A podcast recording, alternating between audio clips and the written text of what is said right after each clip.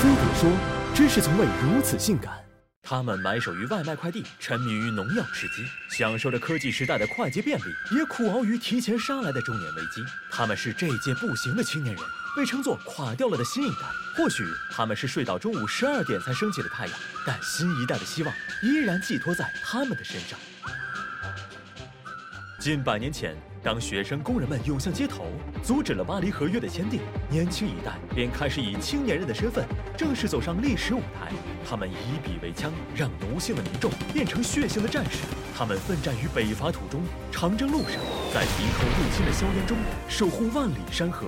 嘉兴的船上，平均只有二十八岁的青年们见证了共产党的诞生。救亡图存的关键时刻，三千多名南桥机工回国支援，其中一千多名把生命永远的。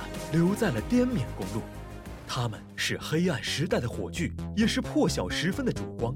在一穷二白的建国初期，铁道兵们开山辟水，搭起五十多条铁路干线，为锦绣山河织出铁路。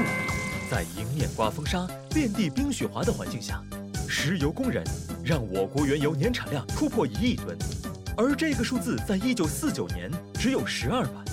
一代又一代青年人舍小为大，中国才得以从无到有，白手起家。一九七八年，改革开放之后的中国有了新面貌，而一九八二年提出的有理想、有道德、有文化、有纪律的“四有青年”，也成了很多七零后的做人目标。青年一代不再只想着改变世界，而是开始希望能改变自己。他们依旧有着强烈的集体荣誉感，但也有了自己憧憬的诗和远方。到了个人意识更加觉醒的八零一代，自我轻狂、离经叛道成了他们的群体画像。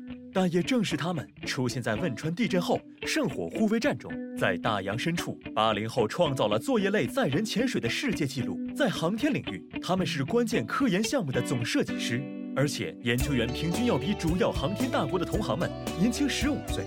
两亿多名八零后在科技创新领域拓荒，也在平凡岗位上奋战。他们能改写我们的生活方式，也能把一颗螺丝钉做得与众不同。如今，九零后、九五后也正在成为青年一代的主力军。我们是互联网时代的原住民，享受着改革开放的经济成果。我们有见识，也有对未知的好奇和探索的勇气。我们追求独立，也追求个人价值，尊重个体差异。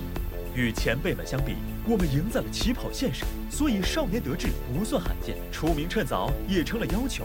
只是加班狗常见，而 CEO 不常有；两千万空巢青年常见，而老婆孩子热炕头者不常有。我们每一年都会经历史上最难就业季，还要面对第一批九零后已经秃了、凉了、离了的系列化嘲讽，同样垮了的标签贴在九零后的身上。但我们知道，如同一代又一代的前辈一样。生活的重压不会把我们击倒，而前进的路上，我们也一直不曾放弃。我们奋战在和平年代，艰辛而精彩，平凡又伟大。我们正像前辈们那样，站在前人的肩膀上，开创着属于自己的新时代